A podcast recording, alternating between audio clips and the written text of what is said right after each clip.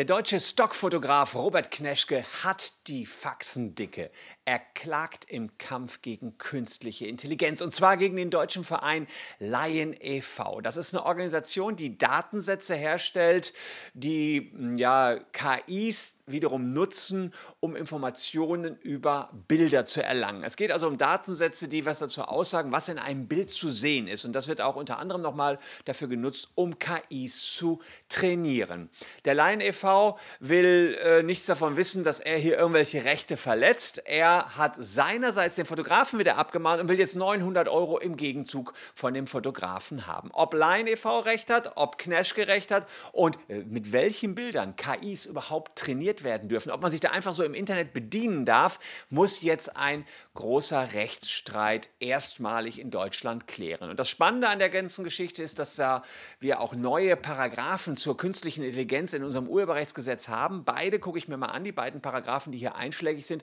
Und ich werde euch sagen, wer nach meiner Meinung eher den Rechtsstreit gewinnen wird, der Fotograf, dessen Bilder zu Trainingszwecken verwendet worden sind, oder die ja, wissenschaftliche Institution Lion e.V., die künstliche Intelligenz hilft und Trainingsdaten, sage ich mal, vorbereitet. Also bleibt dran.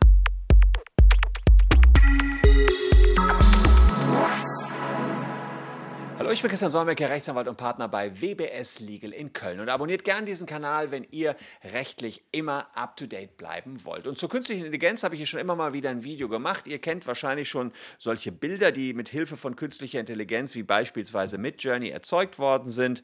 Alles Bilder, die über einen Prompt erzeugt worden sind und die KI hat dann selbstständig diese Bilder ja, erschaffen und gemalt. Es sind keine Werke in dem Sinne, weil ein Werk setzt nach der Definition unseres Urheberrechts immer ein menschliches Schaffen voraus. Also Urheberrechtsschutz liegt da in der Regel nicht drauf. Fakt ist aber, diese Bilder konnten nur deswegen entstehen, weil die künstliche Intelligenz trainiert worden ist. Jetzt nicht mit Bildern, die von irgendeinem Künstler vom PC gerippt worden sind, nee, sondern mit Bildern, die im Internet zu finden waren. Und die Forschungsgruppe Line e.V., die stellt künstliche Intelligenz Informationen zur Verfügung über Bilder. So sage ich es jetzt erstmal ganz vereinfacht. Und wir gehen jetzt in den Fall Kneschke mal ganz genau rein. Robert Kneschke ist ein erfolgreicher Stockfotograf und er ist nur einer von vielen, die Bedenken dagegen haben, dass künstliche Intelligenz deren Bilder nutzt, um wieder neue Bilder zu erschaffen. Klar, er hat ja immer gut Geld damit verdient, Stockfotos zu verkaufen. Künftig ist künstliche Intelligenz, glaube ich, gerade für Stockfotos eine Riesengefahr. Denn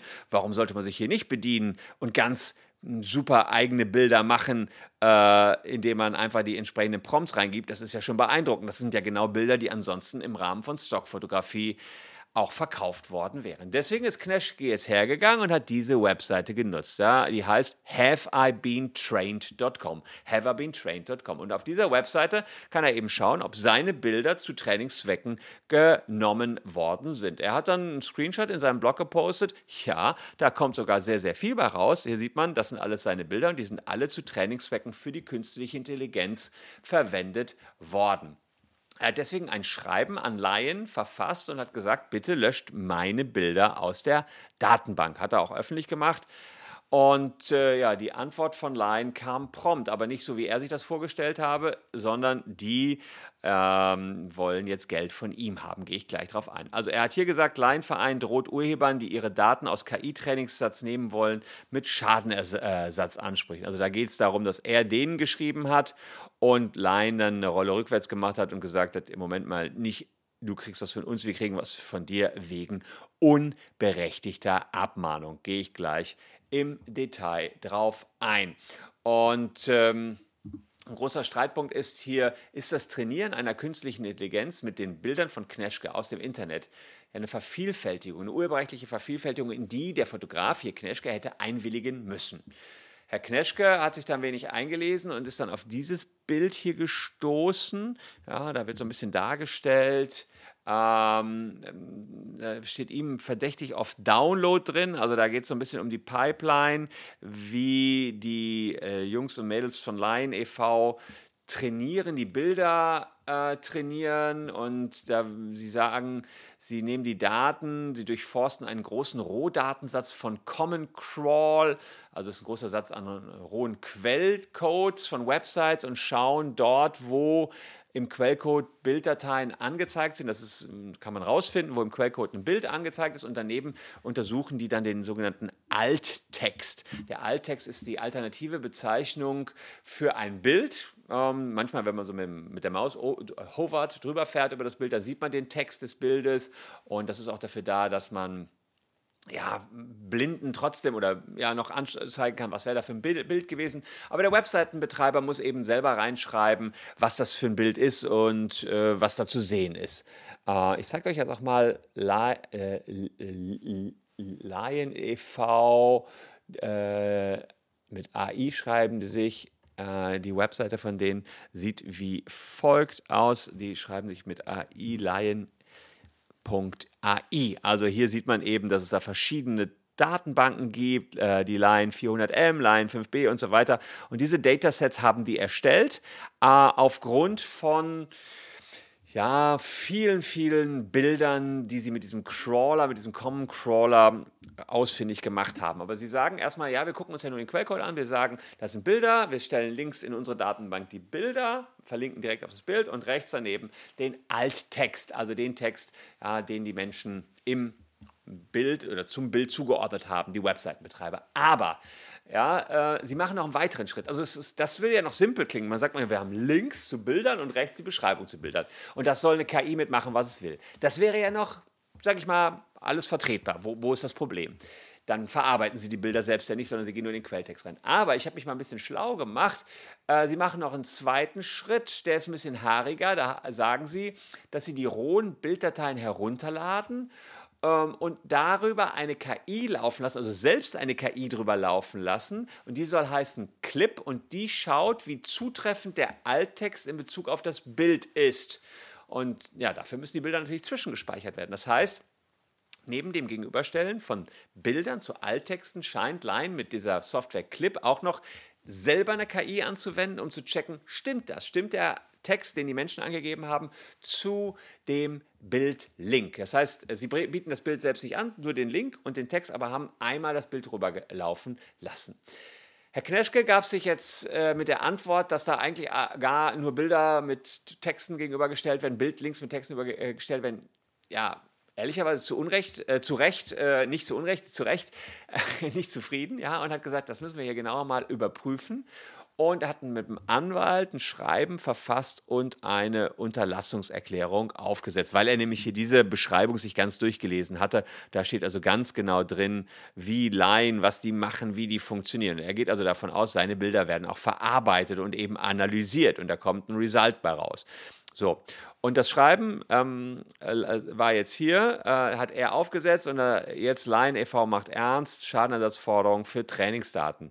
Das heißt, ähm, hier sieht er die Rechnung, die er bekommen hat, fast 900 Euro wegen illegaler Abmahnung. Das heißt, Lion hat einfach den Spieß hier umgedreht, hat selber einen Anwalt genommen und gesagt, hier, du schickst uns, äh, du schickst uns hier Forderungen, wir fordern dich auf, doch bitteschön wegen unberechtigter Abmahnung uns Geld zu zahlen. Apropos unberechtigte Abmahnung, checkt hier mal kurz aus, ob ihr vom Facebook-Datenleck betroffen seid. Dann habt ihr nämlich einen berechtigten Anspruch und keinen unberechtigten auf 1000 Euro Schadenersatz. Das haben wir in einigen Fällen schon durchsetzen können. Die Werte, die wir durchbekommen, schwanken zwischen 250 und 1000 Euro, aber äh, die Chance ist auf jeden Fall da und wir haben euch alle gewonnenen Urteile auch mal auf der Webseite zusammengestellt. Checkt einfach mal kurz aus, ob ihr hier betroffen seid. Ja, jetzt ging die ganze Sache weiter. Laien sagt jetzt, wir haben keine Urheberrechtsverletzung begangen, denn wir haben ein Recht auf Vervielfältigung. Sprich, jetzt geben Sie schon zu, ein bisschen in Ihrem Schriftsatz, dass Sie was vervielfältigen und argumentieren mit der Tatsache, dass sie ja die Bilder nur ganz vorübergehend genommen haben und vorübergehend analysiert haben und bringen auch einen Paragraphen ins Spiel, der nagelneu im Urheberrechtsgesetz ist. Das ist der 44b Urheberrechtsgesetz. Ah, ihr seht schon, Text and Data Mining. Text- und Data Mining ist die automatisierte Analyse von einzelnen oder mehreren digitalen oder digitalisierten Werken, also Bildern zum Beispiel, um daraus Informationen insbesondere über Muster, Trends und Korrelationen zu gewinnen. Die wollen ja so eine Korrelation zwischen Text und Bild haben und deswegen analysieren sie. Und jetzt kommt der Absatz 2 des neuen 44b. Zulässig sind Vervielfältigungen von rechtmäßig zugänglichen Werken für das Text- und Data Mining. Die Vervielfältigungen sind zu löschen, wenn sie für das Text- und Data Mining nicht mehr erforderlich sind. Also sagt jetzt hier Line e.V., Moment mal, natürlich durften wir das. Natürlich konnten wir mit KI rausfinden, was da drin steht, äh, konnten dafür die Bilder auch verarbeiten, denn wir haben sie dann nachher gelöscht. Jedenfalls nicht weiter gespeichert und nur die Informationen gespeichert, was in so einem Bild drin steht.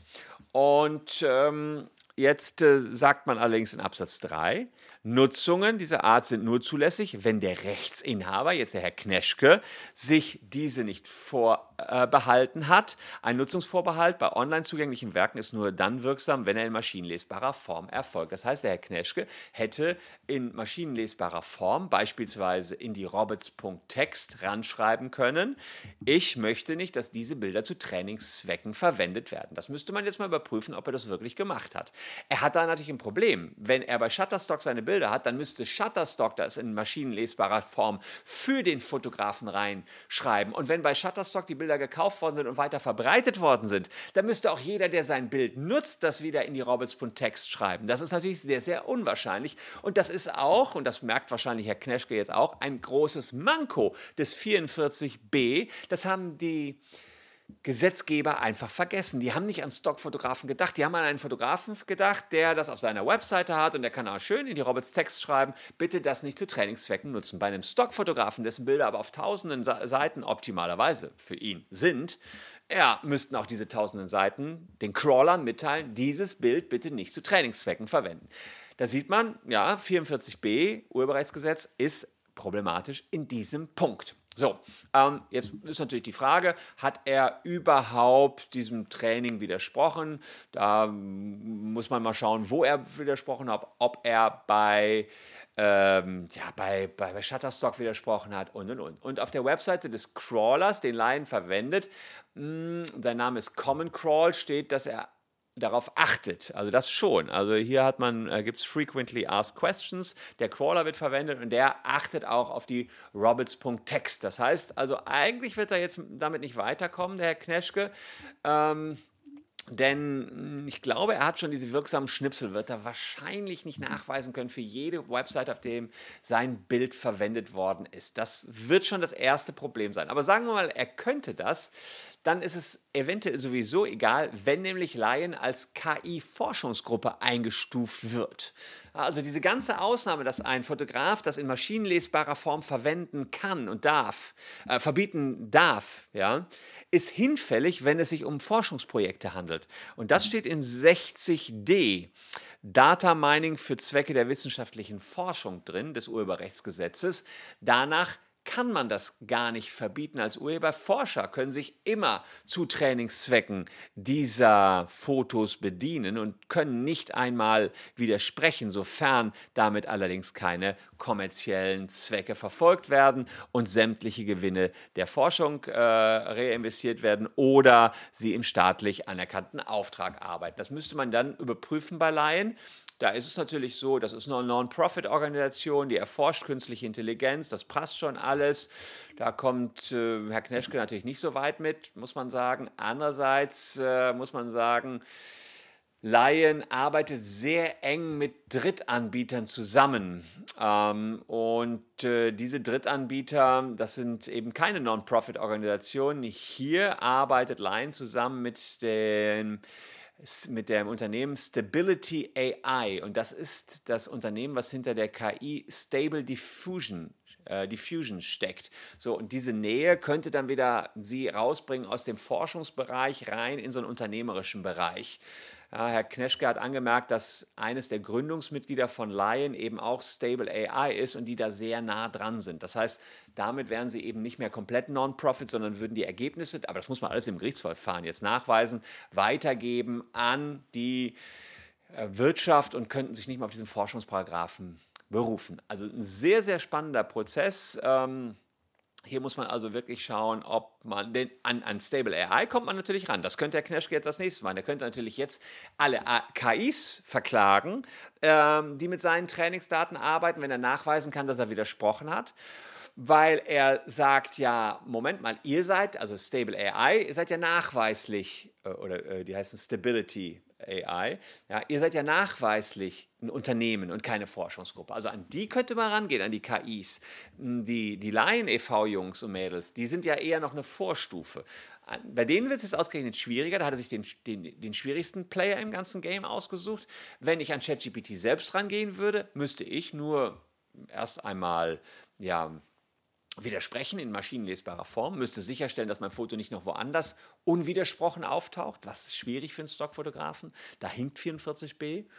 Und dann könnte ich der KI das verbieten und möglicherweise sogar Schadenersatz machen.